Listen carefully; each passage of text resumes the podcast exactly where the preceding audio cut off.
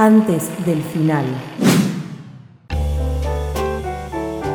Sigue, sigue, sigue este programa, mitad de programa ha llegado la mitad del programa, hablo muy mal, ¿vieron? Eh, ha llegado la mitad del programa del día de la fecha. Eh, antes de arrancar con la columna de Pablo, nos estuvieron llegando algunos mensajitos eh, sobre qué harían marchas. por ejemplo, por ejemplo, acá Camito nos dice por carriles en la vereda que separen la gente que camina lento de la que camina rápido. Me dan mucha ansiedad. Eh, tenemos, tenemos, tenemos, tenemos más, tenemos más, tenemos más. Sí, acá. Por un problema serio que estamos afrontando, nos dice eh, Melissa. Eh, ¿Dónde está mi chavo? Hace tres semanas que no está en la televisión argentina ni del mundo. Eh, lo mencionamos en algún resumen de noticias, que en algún momento lo, tocamos el tema brevemente. Facu dice que no. Eh, por favor, y también agrega Melissa que por favor que saquen el programa de Mirta ahora conducido por la nieta, que no sé quién es peor. Hoy, me, hoy vi una hermosa teoría que alguien que en Twitter preguntaba si finalmente Mirta trasladó su conciencia al cuerpo de su nieta para, para seguir viviendo. Puede ser, ¿eh? Es una teoría muy válida, me parece. Me parece me parece, me parece una teoría muy válida, pero bueno, después de teorías conspirativas y cosas por las que harías una marcha, llegó el momento de la columna de Pablo. ¿Cómo estás, Juli? ¿Cómo estás, Ari? ¿Cómo están ahí todos, Paco y ese? ATR. Hoy les vengo a contar de. Porque fue así, esta semana, no sé cuándo fue que Sari me etiquetó en Twitter, no sé si se dice etiquetó, bueno, me nombró en Twitter eh, con un par de obras así de, que, le, que le parecieron que estaban copadas, qué sé yo. Eh, y dije, ¿por qué no hablo de esto, de este movimiento arquitectónico llamado arquitectura brutalista, ¿no? Que te pega en la cara, eh, supongo, es una, es una, una idea que me sale del nombre nomás. Brutalista es porque labura el hormigón en bruto. Fin. Ah, es más aburrido. No, mentira. Fin de la, Se acabó la, columna. Listo. Se, acabó la columna. Listo, chao, muchas gracias. Hasta el domingo que viene. No, bueno, eh, sí, como decíamos, es verdad que eh, trabaja el hormigón in situ, que se vea, que se, que se evidencie que hay hormigón ahí, que es lo que más preponderante y lo que después vamos a hablar ahora, en un ratito. Pero más o menos para ponernos en contexto, este movimiento nace en 1954.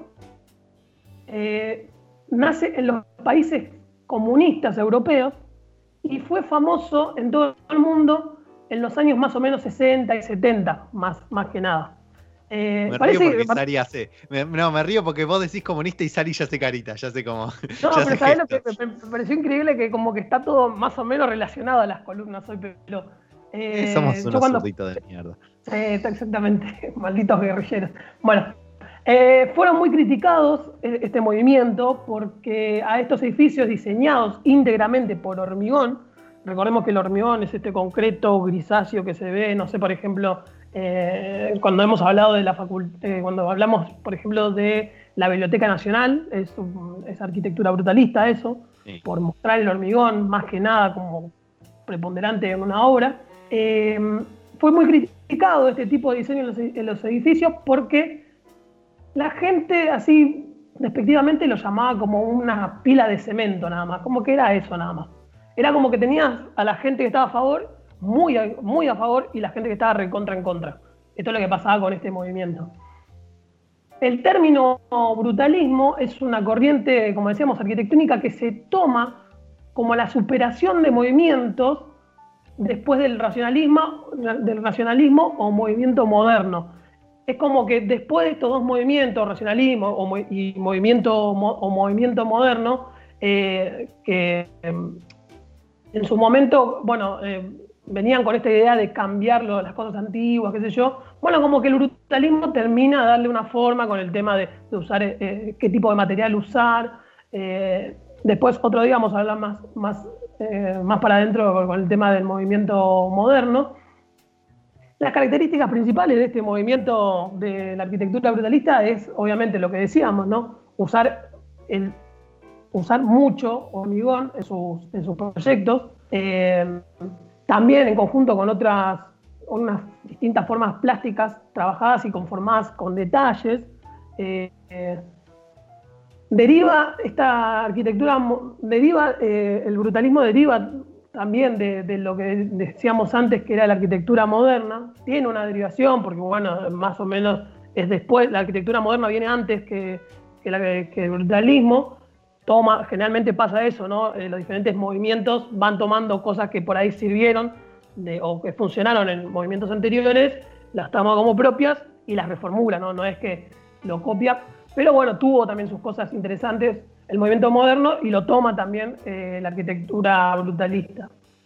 Eh, son proyectos a gran escala porque cada vez, o sea, generalmente se toman eh, estos edificios, hoy en día se ve, más, se ve mucho más común el tema de las viviendas con hormigón armado o, hormigón prefabricado, por el hecho de que son, se usa como son arquitectura, como es una arquitectura simple, porque es todo un mismo material eh, y es muy repetitiva y el material, la materia prima no es tan cara, eh, si vos lo trabajás todo completo eh, y lo volcás todo el hormigón y le das la forma, es, lo, haces en un día o dos, por ejemplo, no es muy, muy difícil eso en ese sentido. Y la finalidad, busca, ¿cuál es la finalidad de este, de este de este movimiento? Bueno, busca más que nada cuestionar los valores estéticos de la arquitectura de la época, de esa época, que buscando este contraste con, la, con lo real, ¿no? O sea, vamos a la referencia a la época, la situación, tengamos en cuenta la, situación socioeconómica eh, de esa época, estamos hablando después de la Segunda Guerra Mundial, eh, las ciudades europeas necesitan construir nuevos edificios, eh, dada esta gran cantidad de, lugares dañados o completamente destruidos por las bombas. Eh, lo, más, lo que más apoyaban este tipo de arquitectura eran los partidos de izquierda, como decíamos, más que nada apoyados por el socialismo y el comunismo. era muy común encontrar palacios o edificios con un estilo arquitectónico de arquitectura brutalista, por ejemplo en la Unión, Soviética. Era muy común esto. Eh, las, formas, las formas que tenían esta arquitectura brutalista eh, trabajaban eh, formas geométricas muy simples. Eran todo muy cuadrado, todo muy recto, no tenían muchas curvas, salvo el, arquitecto Marcel Breuer, que lo utilizaba este tipo de curvas para suavizar eh, la brutalidad del hormigón.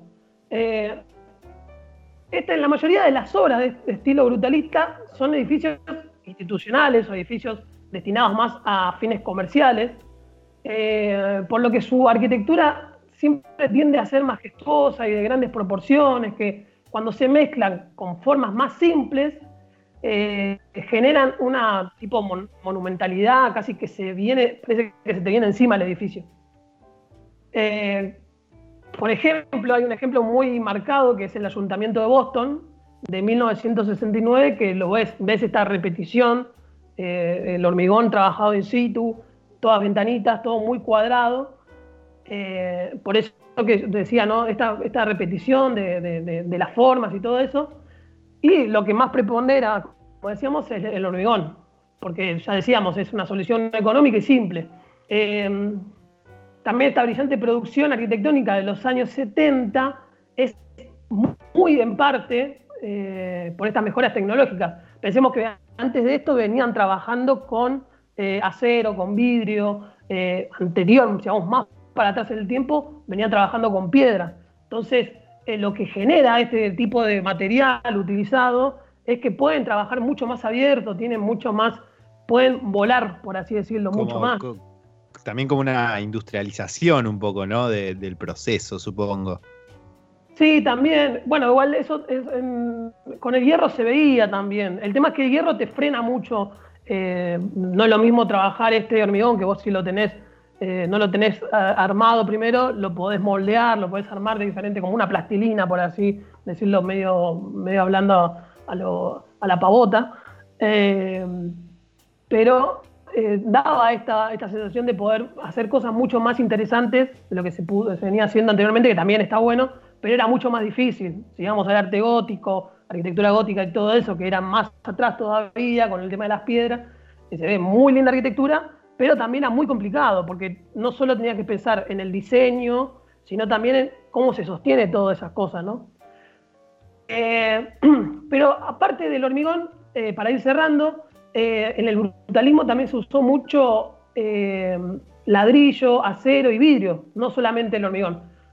los arquitectos Allison y Peter Smithson usaban también en, sus proyectos esta exaltación del ladrillo, el acero y vidrio para generar lo mismo que generaba el hormigón en, bueno, en,